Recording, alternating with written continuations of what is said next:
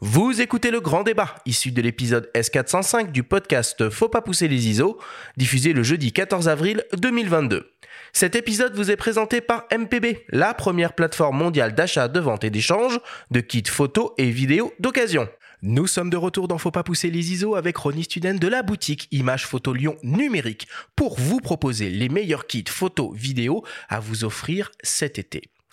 Alors avant de commencer, il est important d'éclaircir un point. Ronnie, je suis allé voir sur ipln.fr et j'ai remarqué que beaucoup de produits n'étaient pas en stock, particulièrement les grosses nouveautés de l'année dernière.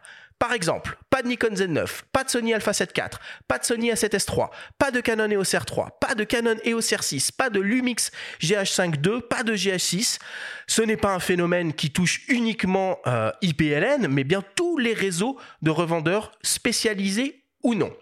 Nous nous sommes entretenus avec Lilian Rodriguez, le directeur du réseau Fox, partenaire historique du podcast. Il nous fait un point sur l'état des lieux, de la situation, nous explique les causes de cette pénurie et nous donne des perspectives sur les mois à venir. On l'écoute. C'est vrai qu'on observe depuis euh, de nombreuses semaines et de nombreux mois, hein, depuis, euh, depuis 2021, euh, une pénurie inédite au niveau des, boîtiers et des optiques. Là, à ce stade, au, mois d'avril, on a toujours une pénurie importante. Les raisons de, cette pénurie, ce que, ce que nous disent les constructeurs, les industriels, c'est que c'est d'abord une pénurie de semi-conducteurs. Euh, il y a deux éléments. Hein. Il y a une, une, demande euh, très forte au niveau des semi-conducteurs. Euh, il y a aussi des usines qui sont reconfinées. Ça, on ne le sait pas trop en France, mais, mais dernièrement, Shenzhen a été reconfiné pendant quasiment un mois. Donc, ça influe sur les composants. Euh, et puis après, on sait qu'on a aussi le jeu des, des, des filiales européennes qui euh, vont euh, envoyer des produits plus dans un pays que dans un autre parce que le pays est en retard, etc., etc. Donc on a du mal à avoir des produits que ce soit chez Canon, Nikon, Sony, plus sur les boîtiers, un peu moins sur les optiques. Mais malheureusement, euh, si on vend pas de boîtier, on vend moins d'optiques, forcément. On, constate que évidemment ces, pénuries touchent en, premier lieu les nouveautés, même si on a l'habitude, hein, euh, quand il y a une sortie produit, on sait que, la production ne, suit pas la demande automatiquement, mais jamais à ces niveaux-là. Malheureusement, ces pénuries touchent tous les segments. On, peut même voir que euh, on n'a quasiment pas de produits APS-C.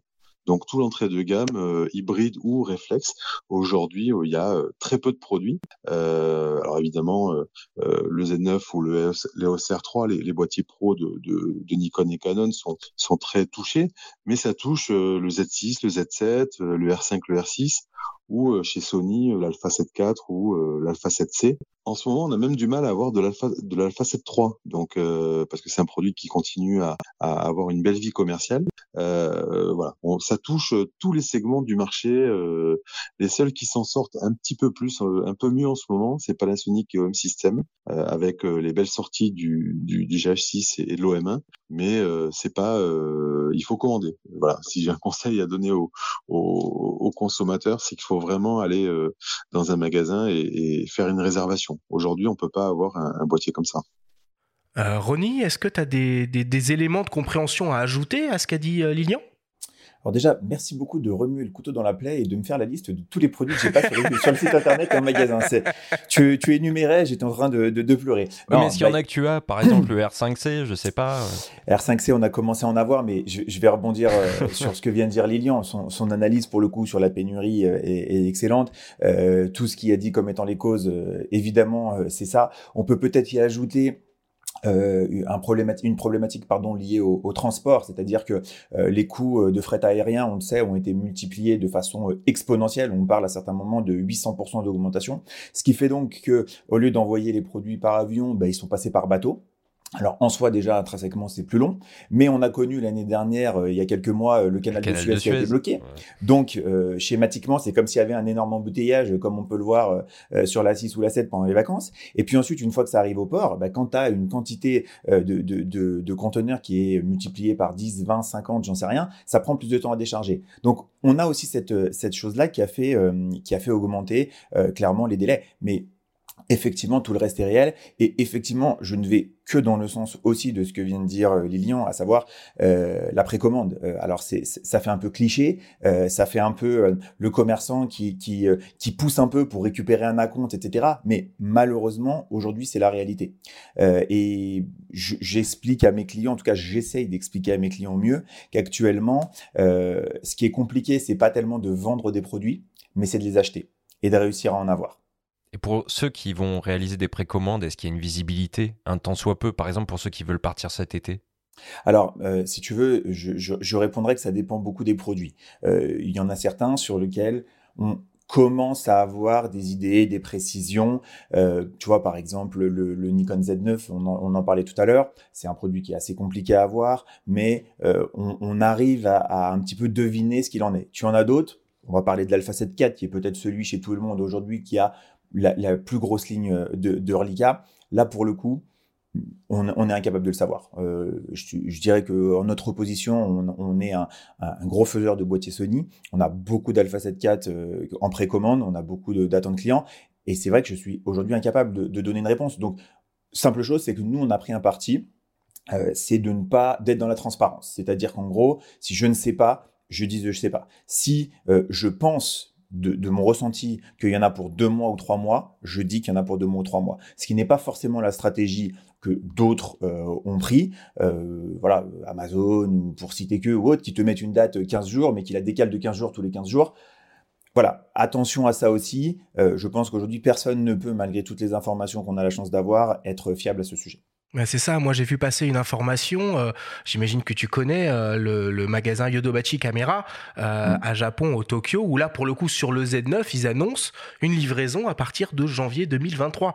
Donc ça paraît, ça paraît vraiment complètement dingue, mais du coup, Ronnie, l'arrivée de Nikon et de Canon avec des boîtiers pro, le R3, le Z9, des boîtiers qui sont pas dispo, ils font comment les pros en fait du coup?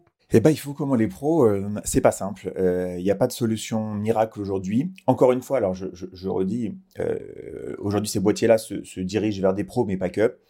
et c'est vrai que pro comme pas pro, aujourd'hui il faut s'armer de patience. Et c'est vrai que Lorsque, par exemple, le Z9 a été officiellement annoncé au mois de novembre l'année dernière, eh bien, nous, on a fait le forcing auprès, enfin, quand j'ai le forcing, je m'entends, mais auprès de nos clients, on a conseillé de dire, OK, vous savez pas, vous savez machin, si ça vous intéresse, si vous pensez qu'il y a 80% de chances que vous l'achetiez, mettez-vous sur une liste de, réservation. Et grâce à ça, eh ben c'est vrai qu'il y a des gens qui ont pu l'avoir dans un délai plus court que d'autres.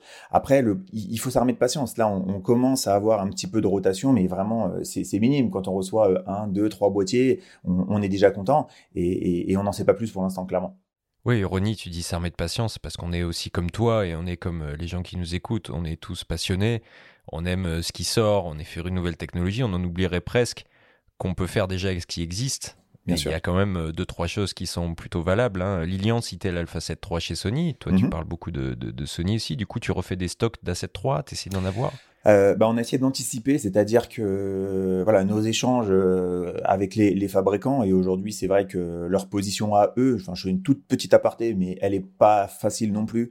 Euh, c'est-à-dire qu'ils sont dans une situation où ils ont euh, des revendeurs comme nous qui leur tirent et essayent de leur tirer les verres du nez de savoir quand ça arrive, parce que nous en face on a des clients qui nous demandent, sans mentir, hein, je pense qu'on reçoit entre 10 et 15 demandes par jour, que ce soit par email, par euh, notre chat en ligne ou par euh, Instagram ou par téléphone, de quand serez-vous livré des Alpha 7 4 Donc, je, te laisse mesurer ça à l'échelle nationale. C'est énorme. Ah, mais c'est incroyable.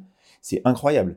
Et du coup, euh, eux sont dans une situation où ils nous en disent ce qu'ils peuvent. Mais pour te répondre, bien sûr, l'Alpha 7 3, on a essayé de refaire un peu de stock il y a quelques semaines en arrière pour tenter de, de, de, répondre à des demandes. Parce que euh, c'est vrai que aujourd'hui la enfin je vais pas dire la première question qu'on pose quand on nous demande de comparer un appareil mais presque c'est euh, est-ce que c'est pour maintenant ou c'est pour plus tard? Parce que si tu peux pas donner la même réponse et le même conseil euh, non pas que tu vas dire qu'un tel est mieux qu'un tel mais à un moment donné si le gars et on en parlait il a besoin de travailler de démarrer demain ou après-demain une activité je peux lui dire que la 7 ou le Z9 sont les meilleurs produits du, du marché il pourra pas travailler avec. Donc c'est juste pas possible et puis euh, l'Alpha 7 III est vraiment une super euh, machine qui a encore, euh, qui a encore beaucoup, beaucoup à donner. Là, on a, on a pas mal parlé des, des boîtiers. Est-ce que tu peux nous faire un petit point, Ronnie, sur côté optique? Est-ce que c'est la même problématique ou pas?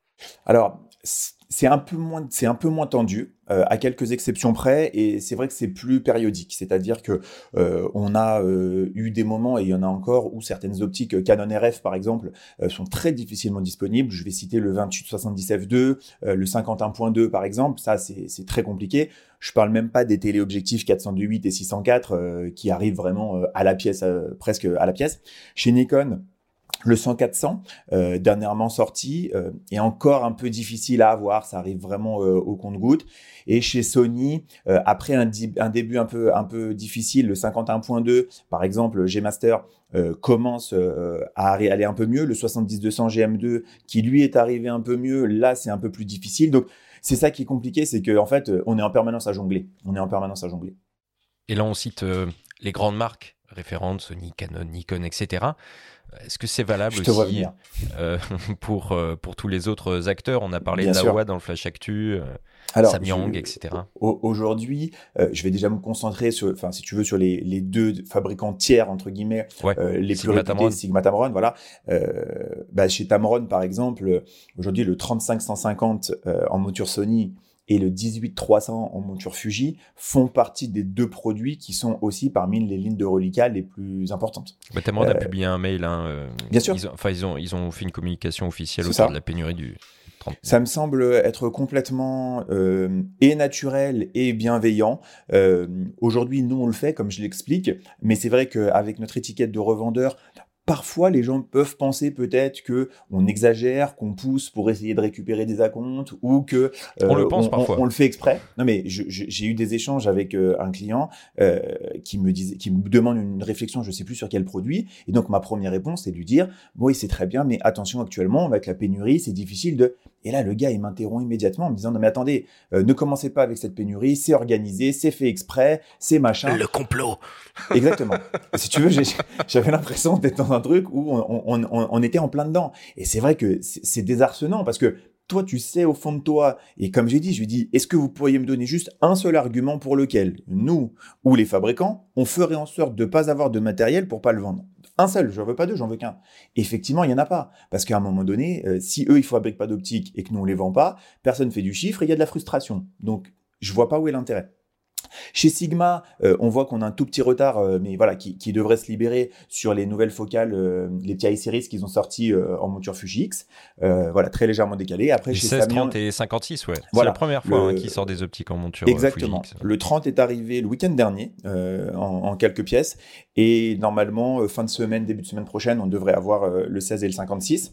Après, chez Samyang ou Laowa, c'est dépendant, tu vois, le, 24 Problems, par exemple, Laowa, qui est une optique qu'on vend quand même régulièrement, il y a des moments où, euh, et là c'est le cas en certaines montures c'est compliqué. Euh, chez Samyang, le 135 1.8 euh, en monture Sony AF, qui a connu un franc succès à son démarrage, a été très fluide au départ, comme souvent, parce que tu vois, ces optiques-là, les gens, ils attendent un peu d'avoir des tests.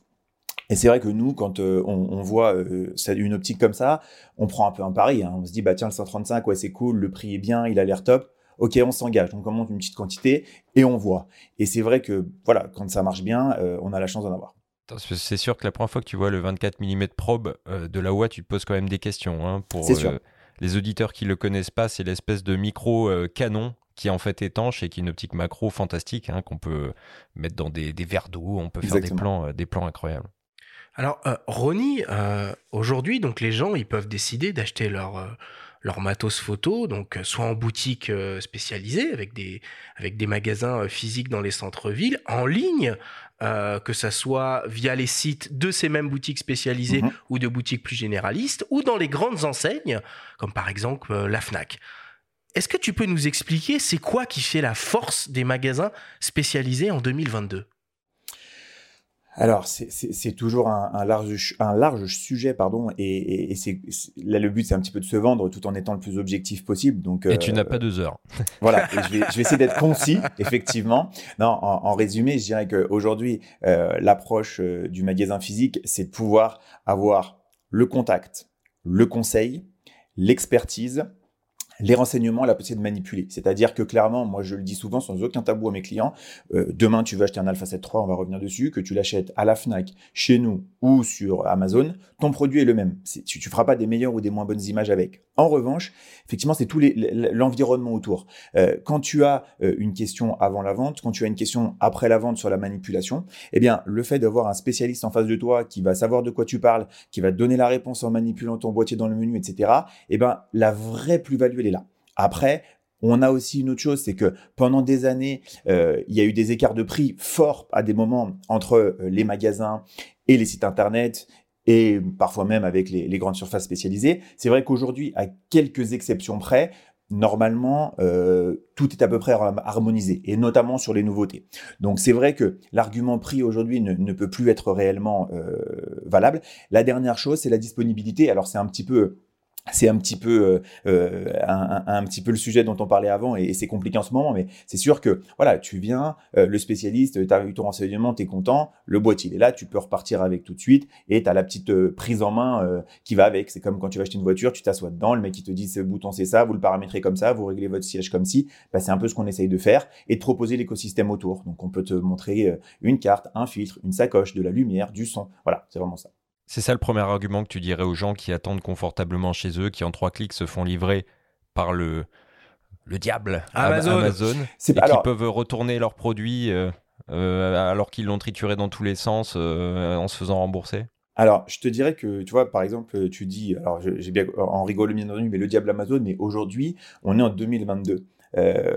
On peut plus donner cet argument du diable Amazon euh, comme on pouvait le donner il y a 15 ans. Alors, tu en dis le diable, ça me fait une analogie avec ce qu'on entend depuis trois, deux jours euh, concernant la politique, t'en parlais tout à l'heure. Mais ce discours de dire le diable, c'est, fini. Euh, aujourd'hui, Amazon, c'est une mécanique, c'est une mécanique qui marche super bien. Pour certaines personnes qui, malheureusement, n'ont pas de magasin à côté de leur centre-ville, parce que tu, tu, parlais, tu vas te déplacer, mais tu es dans une, dans une ville où tu es à 100, 200 bornes d'un magasin, c'est pas facile non plus. Donc effectivement, il faut trouver des solutions. Euh, la vente en ligne en est une. Alors c'est pour ça que dans notre cas personnel, on a décidé euh, depuis maintenant euh, un an et qu'on continue à mettre en place de travailler sur le double canal avec un leitmotiv très important parce que pour nous, c'est ce qui compte le plus, c'est le service. Donc notre ambition avec IPLN, c'est de mettre sur Internet le service magasin. C'est-à-dire que celui qui est installé devant chez lui, qui de toute façon va commander sur Internet, eh ben, à ce moment-là, il faut que cette personne, on, réussisse à lui donner envie de passer par nous plutôt qu'Amazon. Mais là encore, c'est pas, euh, euh, c'est pas juste euh, on veut. Non, il faut donner des arguments. Et c'est vrai que parmi les arguments qu'on propose, je parlais du service, on a un chat en ligne où nous répondons nous-mêmes personnellement, pas 24 sur 24, mais presque en tout cas. Moi, j'ai le sentiment que euh, la France est un pays où il y a un maillage euh, de magasins spécialisés, euh, peu importe le réseau, qui est, qui est très développé. Est-ce que c'est le cas Où est-ce qu'on se situe par rapport à d'autres pays en Europe?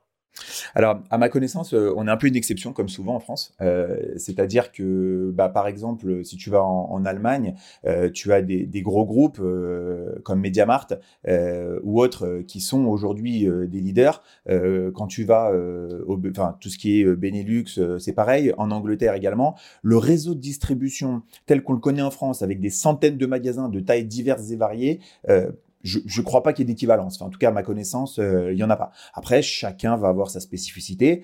C'est là où, en tant que entre guillemets aujourd'hui porte-parole, comme tu m'as invité, des, magasins spécialistes, c'est aussi difficile parce qu'il y a de toutes les tailles. Et un magasin comme nous, euh, multispécialiste, toute marque, euh, qui peut faire du haut de gamme, bah évidemment ne, va pas avoir forcément les, mêmes attentes ou les mêmes besoins qu'un plus petit magasin de quartier qui va aussi euh, proposer des services plus de proximité, comme du développement, de la photo d'identité, du mariage, des cadres, tu vois. Et c'est là où c'est compliqué, c'est que il n'y a pas un seul type de hyper spécialiste, c'est que tu as plein, plein, plein, plein de types différents.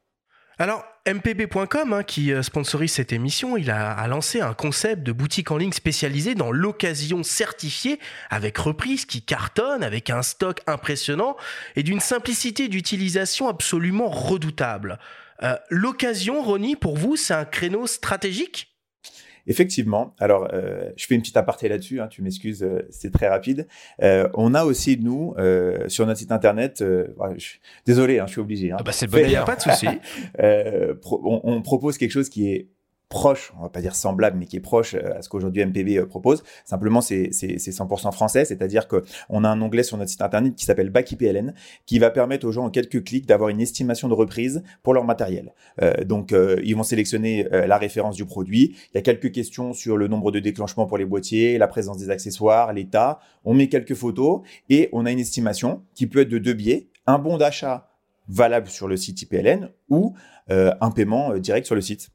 Ça, c'est les deux possibilités. Et ensuite, on envoie une étiquette, on récupère le produit. Et euh, à ce moment-là, nous, l'ambition, encore une fois, parce que malheureusement, parfois, on peut pas toujours, mais l'ambition qu'on a, c'est qu'entre le moment où la demande est faite sur BackIPLN et où le bon d'achat ou le paiement est fait, on veut qu'il se passe maximum 72 heures ouvrées. Voilà, ça c'est l'ambition. Maintenant, pour répondre à l'occasion, bien sûr que c'est stratégique. Euh, la pénurie de produits neufs euh, implique aussi, et, peut-être encore plus, le fait euh, d'être présent sur l'occasion, puisque ça peut être une réponse à certains, qu'elle soit temporaire, qu'elle soit permanente. Pour des, des primo-accédants, par exemple, c'est vrai que Lilian le disait tout à l'heure, sur les APS-C, que ce soit en réflexe ou en hybride, c'est aujourd'hui quasi impossible d'avoir des produits. Et c'est vrai que quelqu'un qui veut se lancer et qui n'a pas 1000 euros de budget, quelle autre solution a-t-on aujourd'hui que de lui proposer un produit d'occasion? Personnellement, j'en vois pas. Tout à l'heure, on parlait des mises à jour de firmware. Est-ce que c'est bon pour le business finalement, ces mises à jour? Est-ce que c'est bien pour l'utilisateur? Ça fait vivre euh, continuellement d'autres produits. Peut-être qu'en ce moment, c'est encore plus valable que jamais. Mais finalement, est-ce que c'est bon quand tu es vendeur de matos?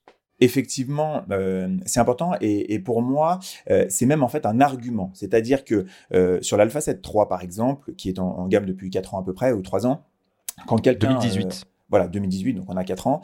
Euh, quand quelqu'un me, me, donne euh, le contre-argument de dire oui, mais aujourd'hui vous voulez me vendre un Alpha 7 III, il a 4 ans.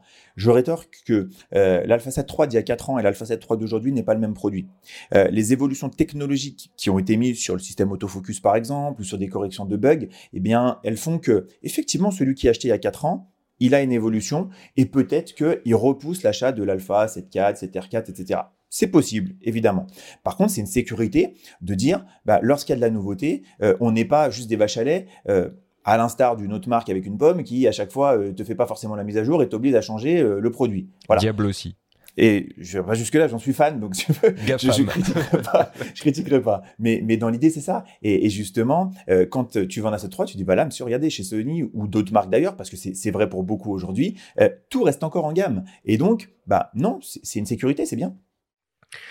Alors vis-à-vis de l'occasion, évidemment, euh, par le contexte actuel, euh, c'est une solution pour trouver des produits.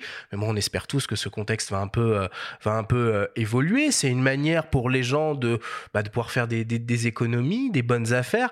Mais c'est aussi une espèce de tendance de fond, que ça soit en photo mhm. ou ailleurs, d'une consommation plus responsable. Est-ce que tu as ce, ce, ce, ce, ce, genre de ressenti, ce genre d'argument en magasin des gens qui veulent bah, consommer responsable, donc consommer occasion.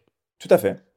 Tout à fait, on, a vu apparaître ça depuis euh, quelques, quelques années, on va dire. C'est rentré vraiment dans les mœurs. Et c'est vrai que, j'en parlais tout à l'heure, notamment par exemple pour, euh, pour débuter, eh ben, euh, il est certain que tu as des gens qui viennent aujourd'hui en famille pour acheter un appareil pour un jeune qui va avoir 18 ans, etc. Et qui disent, bah voilà, plutôt que démarrer sur un truc tout neuf où on sait pas trop est-ce qu'il va aimer, ce qu'il va pas aimer déjà, l'occasion, ça donne une deuxième vie, ça permet de prendre en main, c'est responsable, et bien sûr que c'est une caractéristique très importante. Et d'ailleurs, on en est où de l'obligation d'indiquer un indice de réparabilité sur le matériel photo? Est-ce que vous, ça vous apporte une contrainte? Alors, euh, nous, on l'intègre euh, au niveau de nos reprises, c'est-à-dire que on, euh, on, est en lien avec les différentes marques qui nous mettent à jour régulièrement les produits qui sont plus réparable. Et en fait, nous, on est parti d'un principe, c'est qu'on donne un minima six mois de garantie sur les produits. Donc, lorsqu'on vient me proposer un produit que je sais qu'il n'est plus réparable, ou en tout cas qu'on a une indication très forte que la réparabilité va s'arrêter, on ne le prend pas. Voilà. On explique aux gens qu'on est obligé de donner six mois de garantie minimum et que s'il y a un problème, eh ben, on se doit de respecter ce délai. Bon, euh, vous le savez probablement, mais le salon de la photo est de retour après deux ans d'absence et va revenir dans une nouvelle formule. Nous nous sommes entretenus avec Baudouin Prouvé, le président du salon. Il nous parle du nouveau concept de cet événement. On l'écoute.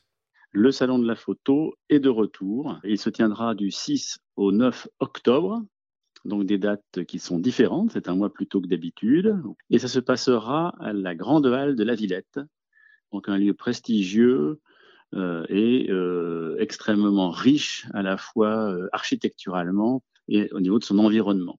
Donc c'est un salon qu'on avait commencé à imaginer dès 2019, lors de la dernière édition du salon, euh, on savait que le salon devait évoluer. Ça faisait maintenant presque 15 ans que, le salon de la photo avait été initié. Euh, le salon de la photo, il y a 15 ans, on était à une époque où ce qui comptait avant tout à l'époque, c'était la nouveauté, parce qu'on était en plein démarrage de la photographie numérique, c'était la découverte d'une nouvelle technologie. au fil des ans, bien sûr, cette technologie s'est répandue, elle est maintenant connue. Et donc, euh, on, on, veut de plus en plus aller vers des opportunités, par contre, de rencontres, d'échanges et de pratiques. Alors, le, salon appartient euh, à la profession, donc aux, grandes marques qui, que, tout le monde connaît, et c'est une décision collégiale qui a été prise de relancer le salon. Donc, la plupart des marques seront répondront présents euh, lors de ce salon. Donc, on retrouvera les acteurs habituels.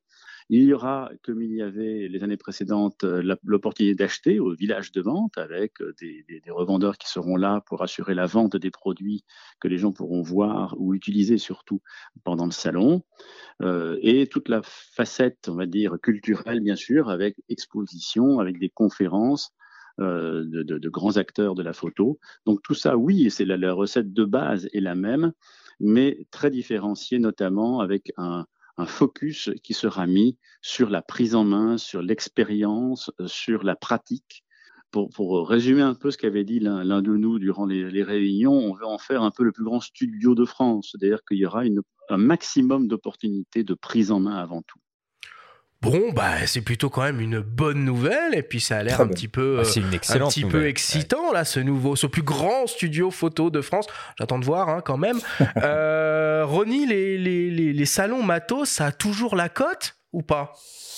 Euh, bah, je te dirais que on, on, le verra cette année. Maintenant, les gens, oui, c'est sûr, ils aiment être au contact des marques, ils aiment être au contact du matériel, ils aiment prendre en main les produits. Euh, alors, je te dirais que euh, d'après ce que ce que vient de dire Baudouin, et, et ça me fait plaisir de, de l'entendre, euh, en tout cas, et dans la période de pénurie de produits, encore une fois, tu rentres dans un magasin, tu veux voir un Z9, tu veux voir un R3, tu veux voir une optique, tu veux voir un machin, il n'y a pas. Donc, si aujourd'hui, et je l'espère en tout cas, euh, la garantie de ces marques-là, c'est aussi de dire, bah, on va pouvoir vous le présenter euh, et vous le faire toucher. Je pense que pour les consommateurs, en tout cas, euh, c'est extrêmement intéressant. Après, le mettre, la mise en pratique direct, euh, ça peut intéresser certains. Je suis pas sûr à 100% que tous les types d'usages euh, pourront être représentés, parce que celui qui va faire de l'animalier, par exemple, c'est difficile de mettre une mise en situation en, studio. Mais en tout cas, c'est une très belle remise en question. C'est intéressant que ça revienne. C'est un, événement qui est dynamique, quoi qu'il arrive, et qui me semble important pour la profession. Pourtant, on a aussi appris à faire sans. Finalement, ben, il n'y avait pas les salons, donc du coup, bah, on fait autrement. Il y a des journées portes ouvertes dans des magasins peut-être que vous en faites aussi. Ça rien de nouveau finalement de faire un studio euh, comme ça euh, dans, un grand salon. J'en reviens à ce que je disais un petit peu tout à l'heure, c'est-à-dire que pour des gens, c'est un événement. C'est-à-dire que tu as des gens qui peuvent aller prendre euh, le train, euh, leur voiture, faire trois heures de route et venir au salon de la photo, euh, comme ils peuvent aller à Montier-en-Der par exemple, pour parler d'une autre grande réunion. Donc oui, bien sûr, on a fait ça. Maintenant, est-ce qu'il faut complètement arrêter à 100% parce qu'on a réussi à faire ça? Euh, je sais pas, la proximité est intéressante. Maintenant, encore une fois, le fait d'avoir les exposants devant soi, c'est schématique, mais euh, les gens, ils ont l'impression que lorsqu'ils vont sur le stand Canon, Nikon, Sony, Sigma, Tamron ou autre, qu'ils voient Monsieur Sony, Monsieur Sigma ou machin, ils vont avoir des réponses différentes, ils vont avoir euh, une expertise, ils vont pouvoir se plaindre aussi plus facilement. Et d'ailleurs, on le voit en magasin quand on fait ce genre d'événement, euh, le commercial ou le technicien qui est là, bon, il sait que quand il vient, bah, il va prendre la réflexion de mon boîtier, je suis parti l'année dernière euh, lorsque je m'en suis servi comme si, comme ça, ça marchait pas et pourquoi et comment? Voilà, c'est le jeu et c'est bien aussi d'avoir ce côté direct. Euh, ça me semble, ça me semble intéressant. Alors tu parles de côté direct justement Ronnie, vous en tant que magasin spécialisé, vous avez pignon sur rue et vous êtes donc en contact direct avec les clients, les photographes qui vous posent tout un tas de questions. Est-ce que tu aurais des exemples de questions qui reviennent régulièrement auxquelles on pourrait essayer d'apporter des réponses ici dans cette émission? Car je suis persuadé que certains de nos auditeurs doivent aussi certainement se les poser. Bien sûr. Euh, alors c'est vrai qu'il y a des, questions assez classiques, à savoir, euh, par exemple, euh, quelle est la différence Certains se la posent encore aujourd'hui entre le réflexe et l'hybride. pourquoi aujourd'hui l'hybride est en train bah, ou a tué le réflexe? Pourquoi faire de la vidéo avec un appareil photo? As-tu évoqué les réflexes Ronnie, est-ce que tu conseilles encore des systèmes réflexes à tes clients? C'est très délicat. Aujourd'hui, effectivement, j'aurais plutôt tendance à te répondre non. Euh, non pas parce que techniquement, ça serait pas bon, ou non pas parce qu'on va faire des moins bonnes photos, des choses comme ça. Mais hum, c'est vrai qu'on on essaye de réfléchir toujours à un conseil lié aussi à une certaine pérennité. Euh, c'est-à-dire que encore une fois, pour un primo-accédant qui n'a pas d'appareil, aujourd'hui conseiller un réflexe ou le système, soit il est en train de s'arrêter définitivement, euh, comme Nikon qui, a retiré les entrées de gamme de son, tarif il y a pas longtemps, où les optiques ne sortent plus, où les marques tierces continuent à, ne continuent pas justement euh, à produire des optiques, etc. C'est compliqué. Et puis pour les gens un peu plus confirmés, euh, te, en, prenant un cas typique, quelqu'un qui a un D810 par exemple, qui veut faire évoluer son boîtier, tu as deux options. C'est soit tu conseilles un D850, soit tu conseilles un Z7 II. Est-ce que tu as un choix qui est meilleur que l'autre? Objectivement, en photo, les deux sont très très bons et après, il faut rentrer dans des détails. Par contre, effectivement, eh bien, lorsque tu vas conseiller un D850, c'est dans le cas unique où tu as quelqu'un en face de toi qui est réfractaire, et ça existe, à l'hybride. Il y en a encore euh, des, réfractaires à la visée hybride Il n'y en a pas beaucoup, mais il y en a. Euh, et là-dessus, qu'est-ce que tu, tu, veux faire quoi? Euh, on, on, est obligé aussi, encore une fois, de s'adapter. Et c'est pour ça qu'il n'y a jamais une seule réponse à une seule question. Euh, et donc, bah, dans ce cas-là, le D850, par exemple, ça reste un boîtier exceptionnel. Mais c'est vrai que si on a quelqu'un un peu plus ouvert, en tout cas, nous, on a pris le parti de spontanément toujours proposer l'option. Après, c'est le client qui doit mettre la barrière. C'est pas le vendeur qui doit dire c'est ça qu'il te faut et c'est pas ça ou ça c'est pas bien ou non. C'est le client. Si une fois l'œil dedans, il dit non, c'est réglé. Si par contre il dit ah ouais c'est sympa, c'est plus léger, ah ouais le fait de voir tout de suite euh, la visée, la colorimétrie, l'exposition, tout ça, bon bah on embraye et on explique que financièrement parlant aussi, on parlait de revente, bah c'est sûr que tu achètes un 850 aujourd'hui et tu te dis que peut-être dans 4-5 ans tu vas réévoluer, bah ta dépréciation de par l'arrêt euh, du système, elle sera énorme par rapport à, à une évolution plus traditionnelle. Voilà.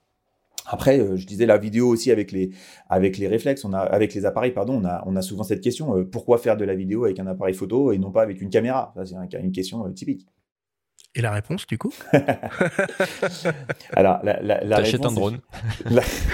La, réponse, effectivement, elle est, elle, est, elle, est, elle est assez claire. En tout cas, nous, on, on, va là-dessus depuis, depuis plusieurs années maintenant. On a, on a été parmi les premiers à, à conseiller à l'époque des GH1 euh, et même d'ailleurs des 5D Mark II aussi, et on remonte à une dizaine d'années euh, pour les, pour, pour, pour les plus novices. Et on conseillait déjà de faire de la vidéo avec ces boîtiers-là. Alors c'est sûr que c'était pas aussi abouti qu'aujourd'hui, mais si tu compares les caméras, euh, soit on va comparer des, des caméras un peu experts comme de la FX3, de la FX6, de la C70, où tu vas retrouver ce côté euh, taille de capteur et rendu d'image, mais à un tarif euh, pratiquement double par rapport, euh, par exemple, à un, Alpha 7 III. à côté de ça, tu as le système interchangeable, tu vas avoir la gestion de la profondeur de champ, toute la, la partie qualitative, et on le voit aujourd'hui sur des émissions de, de, télé, même sur des choses simples, les interviews, les 50 minutes inside, les machins, on voit toujours qu'ils ont un, deux boîtiers, souvent des hybrides ou des réflexes qui travaillent. Tiens, Ronnie, moi j'ai une question à te poser, euh, toi qui es au contact des, euh, photographes. Est-ce qu'ils sont sensibles euh, à la qualité photo que peut produire le smartphone qu'ils ont dans leur poche ou absolument pas? Là encore, ça dépend. de nouveau, nous, on les sensibilise. C'est-à-dire que, encore une fois, j'en parlais tout à l'heure avec Amazon, on est en 2022, on doit vivre avec les objets qui sont à notre disposition. Tout le monde a un smartphone dans sa poche. Tout le monde a un smartphone pour la plupart de bonne qualité photo dans sa poche. Et le smartphone, il a contribué à l'évolution du marché. C'est-à-dire que aujourd'hui, il existe peu, voire plus, de compacts euh, à 300, euh, 400 euros, comme on en vendait à l'appel euh, il y a 10 ans. Ça, aujourd'hui, c'est remplacé effectivement par le smartphone. Et donc, quand quelqu'un vient acheter un appareil photo, c'est vrai que c'est c'est pas la première question, mais pour un débutant presque, parce que de là, on va savoir déjà est-ce que euh, il, cible ce genre de produit. Auquel cas, moi, j'ai pas honte de dire aux gens, euh, si vous avez un téléphone et que vous avez aujourd'hui un, 400 euros de budget, n'achetez rien. Restez avec votre téléphone. Vous ne ferez pas mieux avec un appareil photo et 400 euros. Je, pense que euh, on doit cette vérité-là, euh, en tout cas pour moi, euh, au client. Par contre, effectivement, si on sent qu'on a quelqu'un qui va chercher à avoir plus de qualité, contrôler ses réglages, aller vers quelque chose d'un petit peu plus expert, là, on peut aller vers du compact expert, on peut aller vers de l'hybride sans difficulté. Mais on peut pas occulter smartphone, c'est pas possible. Et est-ce que tu as, Ronnie, euh, pour le coup, des, exemples de questions insolites, euh, un peu rigolotes qu'on aurait pu te poser au fil des années? Alors, des, questions, j'avoue que euh, pas forcément, parce que en réalité, je me dis que chaque question, et même quand, quand j'y ai réfléchi, je dis peut-être celle-ci, peut-être celle-là. En fait, chacune va avoir euh, son contexte euh, qui fait qu'au final, euh, elle n'est pas si rigolote que ça. Après, c'est vrai qu'on a des situations. On a des situations où parfois on se demande des brefs de comptoir un peu. Ouais, on, se demande si on n'est pas filmé pour une caméra cachée. Quoi. C'est, c'est, genre de choses.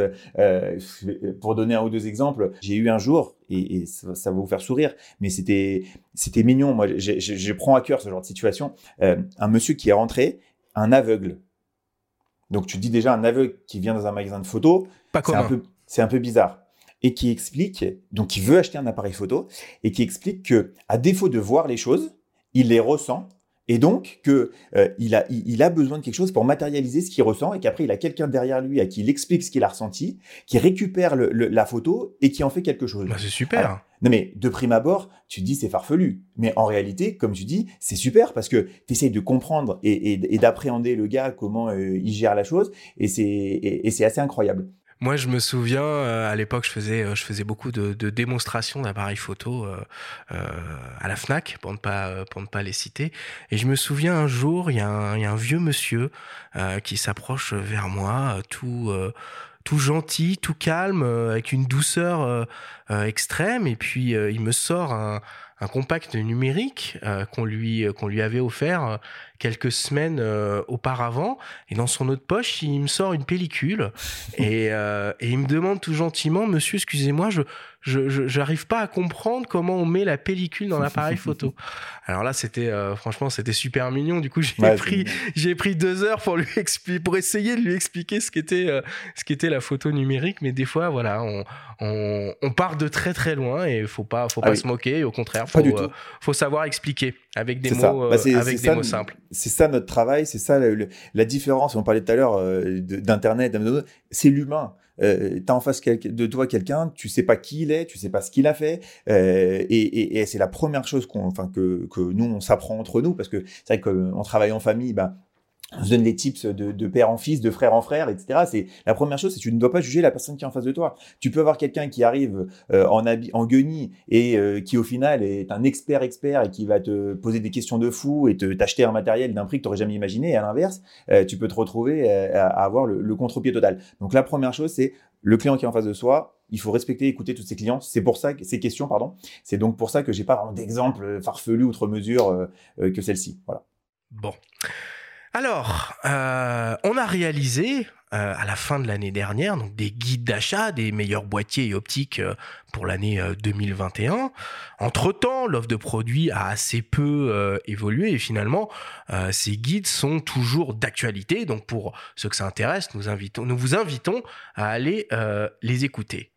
Par contre, aujourd'hui, on va essayer de tenir compte de la situation actuelle avec ce souci euh, de, pénurie. On va essayer d'être pragmatique et de conseiller des produits, des configurations qu'il est réellement possible de se procurer. L'idée est de vous proposer des suggestions de kits boîtiers et optiques si vous envisagez de vous faire plaisir pour cet été avec un budget relativement euh, raisonnable dans la mesure du possible sous la barre des 2000 euros, ce qui est déjà un, assez beau budget quand on veut se faire plaisir euh, pour cet été. Et on va commencer avec euh, les hybrides équipés de petits capteurs, de capteurs micro 4 tiers donc, et APS-C. On va démarrer avec le micro 4 tiers. Ronnie, qu'est-ce qu'on peut s'offrir en micro 4 tiers comme kit pour se faire plaisir et qu'on peut vraiment trouver en magasin?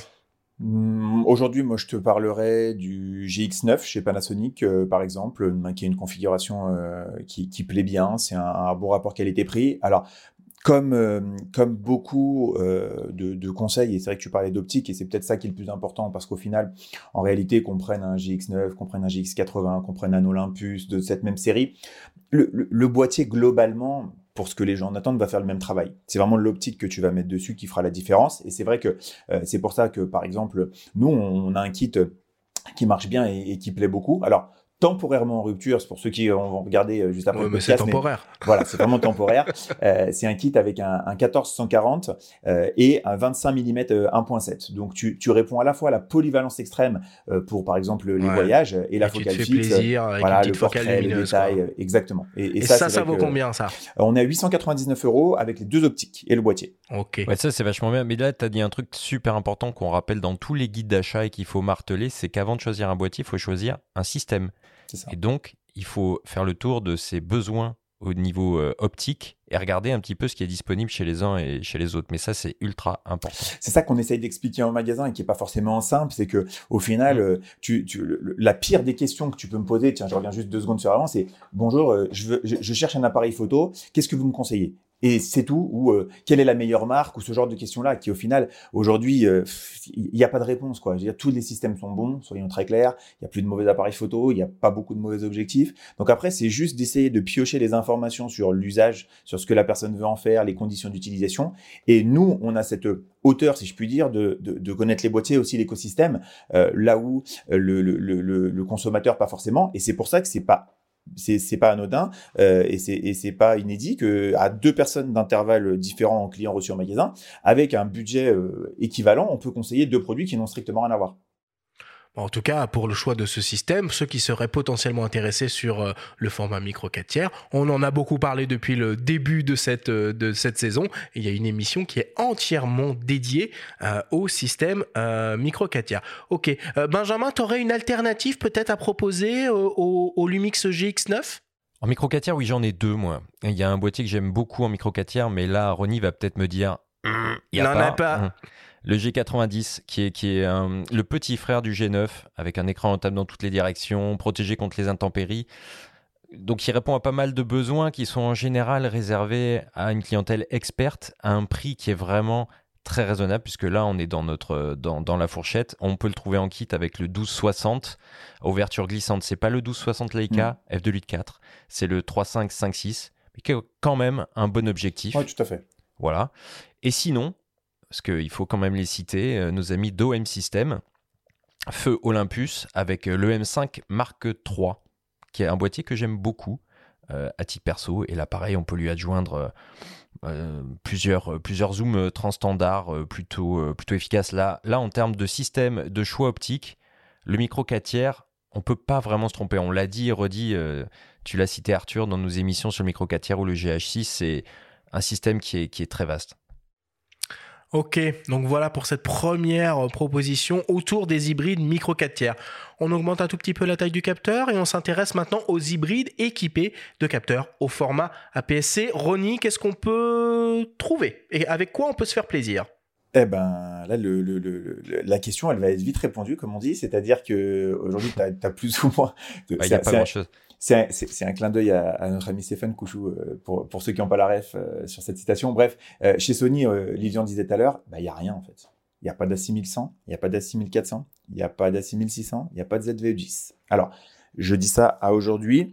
On espère, là je reste mesuré euh, parce que, encore une fois, on est sûr de rien, mais on espère que d'ici cet été, euh, sur euh, l'une ou l'autre de ces références, il y aura une reprise. Auquel cas, voilà, le, le, le 6400 peut être une bonne alternative. Sinon, si je réponds à ta question et sur je dis aujourd'hui, moi je conseillerais le XS10 de chez Fuji. Très bon boîtier, belle prise en main, capteur stabilisé, écran orientable, euh, une ergonomie, même pour les débutants, assez simpliste euh, par rapport à ce qu'a un petit peu l'habitude de faire Fuji, qui est plus destiné aux experts. Et euh, on trouve euh, le kit avec le fameux 1855 de bit 4, qui est aussi euh, très très bon, et on est à moins de 1500 euros. Et sinon avec le 1680 F4, un peu plus difficile à trouver, et on est aussi à moins de 1500 euros. Donc voilà, moi dans cette tranche-là, c'est c'est mon choix.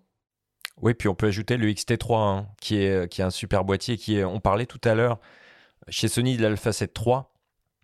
Pareil, le XT3, C'est un boîtier qui commence à dater un petit peu, qui a certes pas la stabilisation intégrée, néanmoins, en kit avec le 1855 que tu as cité, f2.8.4, qui est une excellente optique, Mm. euh, qui est protégée contre les intempéries aussi, ça reste un boîtier formidable qui a le même capteur que le XT4 et que le XS10 que tu as cité. Donc Mhm. moi, j'irais euh, j'irais plutôt là-dessus. Chez Nikon, le petit euh, ZFC est sympathique aussi. Ouais, c'est vrai. sympathique. C'est juste la construction qui est peut-être pas assez ambitieuse. En tout cas, là, on vient de parler du, du XT3. Néanmoins, il séduira les jeunes. Enfin, moi, quand- au moment où je le testais, je l'ai trouvé très pas beau, mal de- moi, quand il est sorti, quand il a été annoncé ce boîtier. ouais, il- il- disons que le, le côté rétro euh, va, va séduire pas mal, euh, pas mal de gens. Donc, euh, donc pourquoi pas? Et l'ergonomie est pas mal foutue. Voilà, seule petite limite, si, si je devais en citer une, c'est à aujourd'hui en tout cas, mais, mais tout à l'heure, t'en parlais dans le Flash Info, c'est de moins en moins vrai, c'est l'écosystème optique. Eh oui. Euh, pour ceux qui démarrent en optique dédiée à PSC, c'est vrai qu'il n'y a, pas un choix qui est aussi large. Voilà. C'est pour ça que j'ai plutôt mis le, le XS10 devant, mais le ZFC est super. Alors c'est vrai, en monture Z, on va juste rappeler que c'est une monture commune euh, en monture DX, FX, c'est-à-dire qu'il y a Mm. les Z plein format dont on parle beaucoup, mais le ZFC partage exactement la même monture. Donc on peut monter des optiques euh, Z plein format dessus. Tout à fait. Par contre, ça va être disproportionné à la fois en termes de prix et à la fois en termes Exact. de gabarit. En attendant, on pourra quand même le faire et mettre des adaptateurs du coup et monter ces anciennes optiques euh, DX ou FX euh, réflexe dessus. Mais la gamme est en train de s'étoffer, puisqu'il y a un 1840 qui est sorti, Oui. euh, il y a le petit 40, il y a le petit 28, donc ça va petit à petit. Mais c'est vrai qu'à l'instant T, peut-être que dans six mois, j'aurai un autre discours. À l'instant T, voilà, je, me dis qu'en plus, avec l'arrivée des, des optiques Sigma chez, chez, euh, chez Fuji, ça offre un petit truc en plus. Voilà. On continue avec la catégorie reine des hybrides. Alors, ça va être de plus en plus dur hein, de rester sous la barre des, euh, des 2000 euros. Donc, c'est les modèles équipés d'un capteur au format 24-36 mm. Euh, pour cela, on vous propose d'écouter le témoignage d'un journaliste spécialisé, Louis Royer, qui travaille pour le magazine en ligne euh, Les Numériques et qui a en charge euh, les tests d'appareils photo. Il nous donne ses recos. On l'écoute. Alors, pour commencer, ouais, c'est vrai qu'entre 1000 et 2000 euros, on commence à avoir beaucoup d'hybrides, beaucoup d'hybrides euh, 24-36 surtout. Donc, c'est vraiment bien pour se lancer dans la photo, pour se perfectionner, euh, pour avoir euh, des photos de qualité supérieure à ce qu'on peut avoir sur un smartphone et vraiment s'essayer à des photos très polyvalentes, à des jolis portraits ou de la photo de rue ou je ne sais quoi. Et là, il y a quand même un marché qui est de plus en plus conséquent. Donc, on pourra penser pour euh, ceux qui aiment bien la compacité à des euh, Sony euh, Alpha 7C qui sont sous les 2000 euros nus ou un peu plus avec un kit et qui sont des 24-36 stabilisés en plus, qui rentrent presque dans la poche.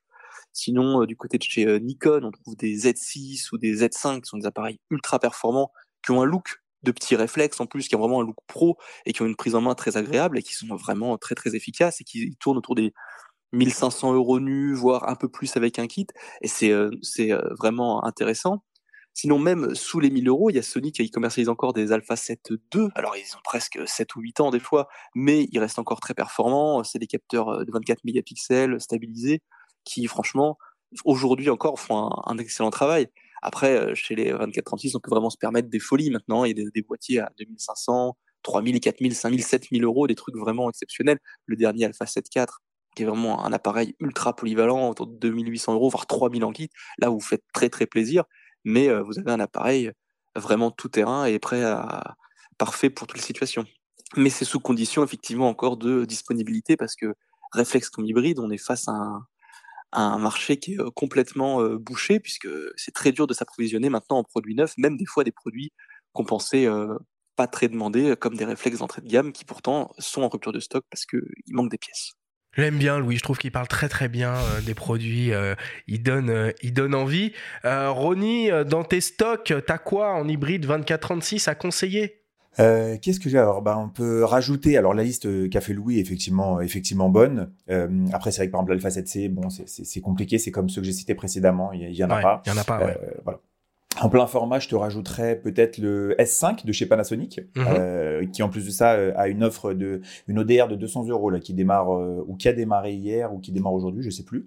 Euh, donc ça, ça peut permettre d'avoir à 2000 euros avec un objectif de kit euh, en 20-60, euh, 3, 5, 5, 6, un peu plus avec d'autres optiques. Euh, après, euh, on peut aussi, parce que derrière les neufs euh, dans les marques, ben, chez Canon, chez Nikon, à part le Z5 qui a été cité, ou chez Sony, on, on va dépasser les 2000 euros. Mais c'est exactement le, le cas. Où dépassons un peu, c'est pas grave. alors sinon, bon, je vais dépasser, je te promets. Mais sinon, on va aller, on va aller vers l'occasion parce que justement, euh, les arrivées des, des A7 IV bah, font qu'il y a des A7 III d'occasion euh, à des tarifs en dessous des 2000 euros. Les Z6 II, Z7 II, Z9 font qu'il y a des Z6 ou des Z7 aussi.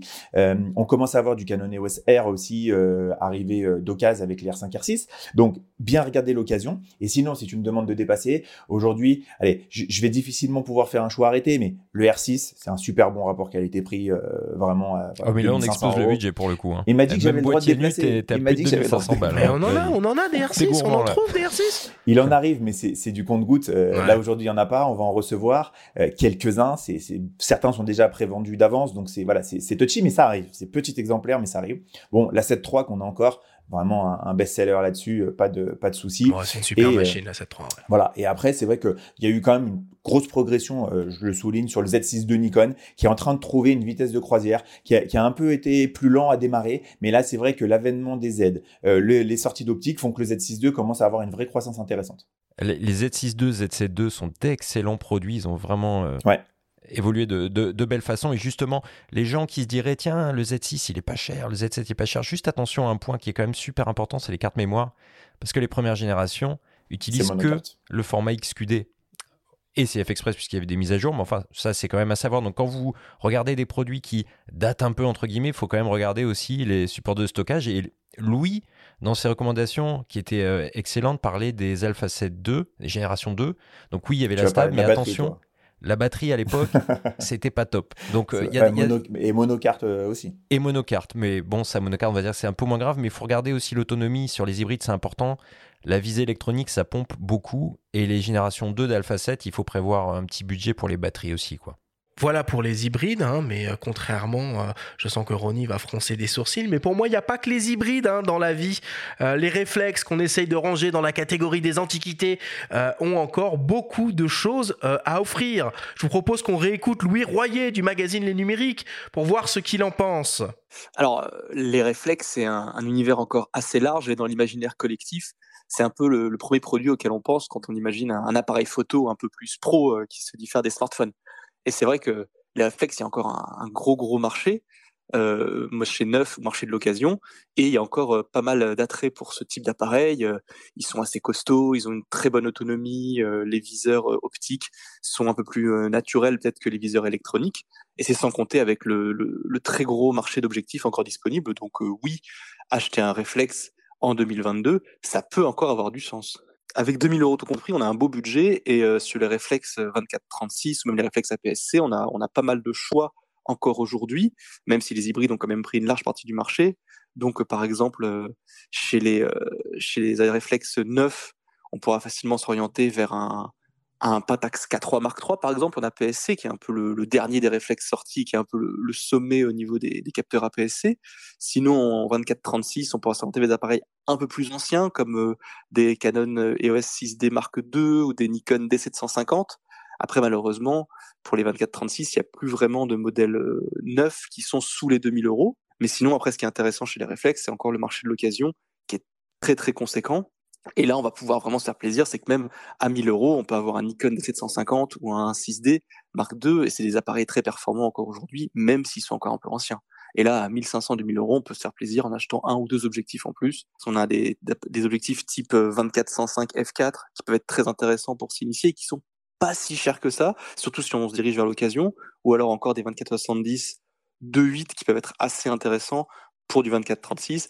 Après, dans le marché de la PSC, on a plein de petits objectifs euh, type 18-55, mais qui sont en ouverture glissante et la qualité est pas toujours géniale, mais des fois on peut trouver des petits compromis avec des 18-135 ou, euh, ou des choses dans ce genre-là qui peuvent être assez pertinents pour euh, bien se lancer dans la photographie. Eh, si on se démarre, si on se fait plaisir cet été en démarrant dans la photo avec un 6D2, avec un 24-105 f4 série L, on est un peu le roi du monde quand même. On est très bien. Alors déjà, ne me mets pas dans la position de celui qui veut plus vendre des réflexes et qui a plus les réflexes, s'il te plaît. C'est toi qui l'as dit. si on vient de tweeter là, ah, c'est pas bon. Oh purée, ah, ça y est, ça y est, c'est grave. Heureusement que qu'on va pouvoir revenir sur le replay. Non, blague à part.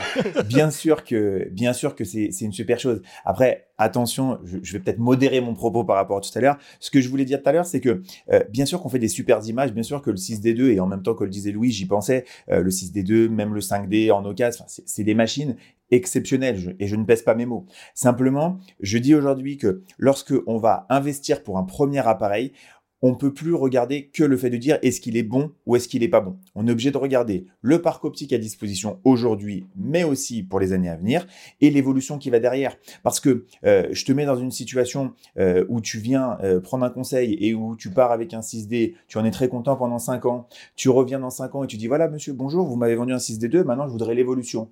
Le vendeur en face de toi qui te dit ben monsieur, je suis désolé, il y en a plus. Il y a plus d'évolution. C'est arrêté ou des choses comme ça, où tu veux acheter un objectif et qu'on te dit, bah désolé, les marques tiers sont arrêtées, ça, ça a été retiré du catalogue. C'est cette position-là qu'on veut pas avoir. Donc, qu'est-ce qu'on fait? On prévient. Ensuite, libre choix à chacun de faire son choix en son âme et conscience. Mais en tout cas, nous, on a donné notre opinion. Et donc, on peut pas avoir le reproche de dire, oui, mais vous me l'aviez pas dit. Non. Ça, c'est sûr. c'est comme acheter un diesel en voiture, finalement. Et euh, Canon, il faut le rappeler, a arrêté officiellement la production d'optiques EF et EFS. Hein. On est d'accord. C'est officiel. Au moins, on est en connaissance de cause.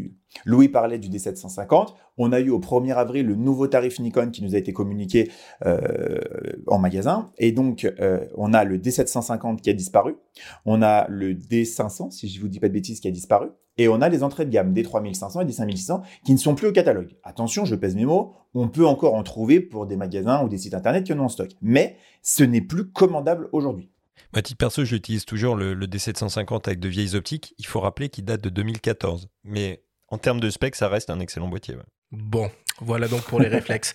Euh, pour terminer, est-ce que ça a encore un peu du sens d'imaginer investir dans un compact expert? Est-ce que ça existe encore déjà, les compacts experts? Oh là, Benjamin, Benjamin est d'accord. Je veux entendre Ronnie. Allez, on y va. Ben, j'en ai parlé un peu tout à l'heure hein, quand, je parlais des smartphones. Bien sûr que ça existe encore, bien sûr que ça a encore une raison d'être. Et, vous allez comprendre, je vais prendre peut-être un, contre-pied au niveau de mon conseil que, vous voyez pas venir. Euh, alors évidemment, pour moi, il y a deux réponses pour les compacts experts. La première, c'est celle du client qui a un appareil, un réflexe ou un hybride, et qui veut avoir quelque chose dans sa poche de portatif, autre qu'un iPhone qui fait des meilleures photos. Ça, c'est la première chose, c'est réglé. Et c'est vrai qu'aujourd'hui, on peut parler de produits comme le, avec un zoom, le RX100 chez Sony, version 6, version 7, euh, la série des G chez Canon, G5, G7, G9, ou en focale fixe, GR3, GR3X. C'est disponible tout ça en magasin, t'en as? Euh, RX100, c'est disponible. Euh, les Canon G, normalement oui. Alors parfois il y a des petits trucs, mais il n'y a pas de pénurie particulière. Euh, les GR de chez Ricoh, je viens d'en parler avec focal fixe, le 3 et le 3X, euh, c'est dispo. Et après, bah, il y a effectivement le, le, X100V chez Fuji aussi, qui a une belle réussite, un poil plus gros, euh, mais qui a un super boîtier. Et là, c'est un poil plus difficile au niveau des, des, des, des dispos. Faut pas faire le difficile sur les coloris. C'est-à-dire quand il y a du noir, faut prendre du noir. Quand il y a du silver, faut prendre du silver. Mais on arrive à en avoir. Donc ça, c'est la première réponse. Et ensuite, moi, j'ai pas aujourd'hui de, mal à, conseiller du compact expert, et c'est là où, vient venir le contre-pied. Euh, parfois, pour certains clients, à la place d'un hybride euh, ou d'un réflexe entrée de gamme. Je vais vous expliquer pourquoi. Euh, effectivement, naturellement, on va se dire, si j'ai un réflexe, en tout cas en théorie, je suis censé avoir une meilleure qualité qu'avec un compact expert. Sauf qu'aujourd'hui, si vous avez en face de vous quelqu'un qui, sur son réflexe, veut l'équiper uniquement d'un 1855 de base, euh, Louis en parlait, 3556 d'ouverture euh, par exemple. Est-ce qu'aujourd'hui on peut garantir que même avec un capteur APS-C, avec un 1855 3556 de base euh, fabrication plastique, est-ce qu'on fera une meilleure image qu'avec un RX100 ou avec un, G7X capteur 1 pouce avec une belle optique derrière? Moi, personnellement, se discute complètement. Je pense que c'est pas certain, au contraire. En bah revanche, on en revient à la qualité des optiques qui prime sur le reste. On est d'accord. Et donc, à partir de ce moment-là, Lorsque pour la personne, la, volonté d'interchanger les objectifs n'existe pas à aucun moment et qu'elle n'en a pas envie, et que la compacité semble être un, élément de choix, eh bien c'est là où euh, je pense qu'on peut sans problème mmh. conseiller le compact expert. Voilà. Il a tout dit, Benjamin? Ah, il a tout dit. Et vive euh, les GR3, enfin vive les GR de manière générale. Non, je dis ça pourquoi? Parce que c'est des appareils qui sont très décriés. Et méconnu, je te dirais, je, me, je te coupe, mais Alors, pas forcément décrié, parce que, Mais et souvent par des gens qui ne les ont pas utilisés, donc méconnus. Tu as raison de préciser ça, parce que effectivement, ils ont plein de défauts. Si tu regardes, il n'y a pas de viseur, euh, la stabilisation est là, mais elle est hyper gourmande, l'autonomie est assez ridicule. Mais là, on est dans le plaisir. On est dans le plaisir pur et il faut les utiliser pour euh, comprendre un petit peu et adhérer ou pas, hein, finalement. Il n'y a pas d'écran rentable, pas de viseur, je répète. Donc, sur le papier, ils partent de loin, ils sont pas donnés, mais il y a plein d'atouts. Euh, le mode snap, euh, du RAW DNG, une superbe optique, un très très bon capteur. moi, oui, je suis convaincu. Et le Fuji X105 en tant que boîtier tout en un aussi est une très belle solution qui contentera à la fois les réfractaires à la visée électronique puisque le viseur hybride permet d'avoir une visée naturelle en direct. Donc, Télémétrique. Donc vive les compacts experts.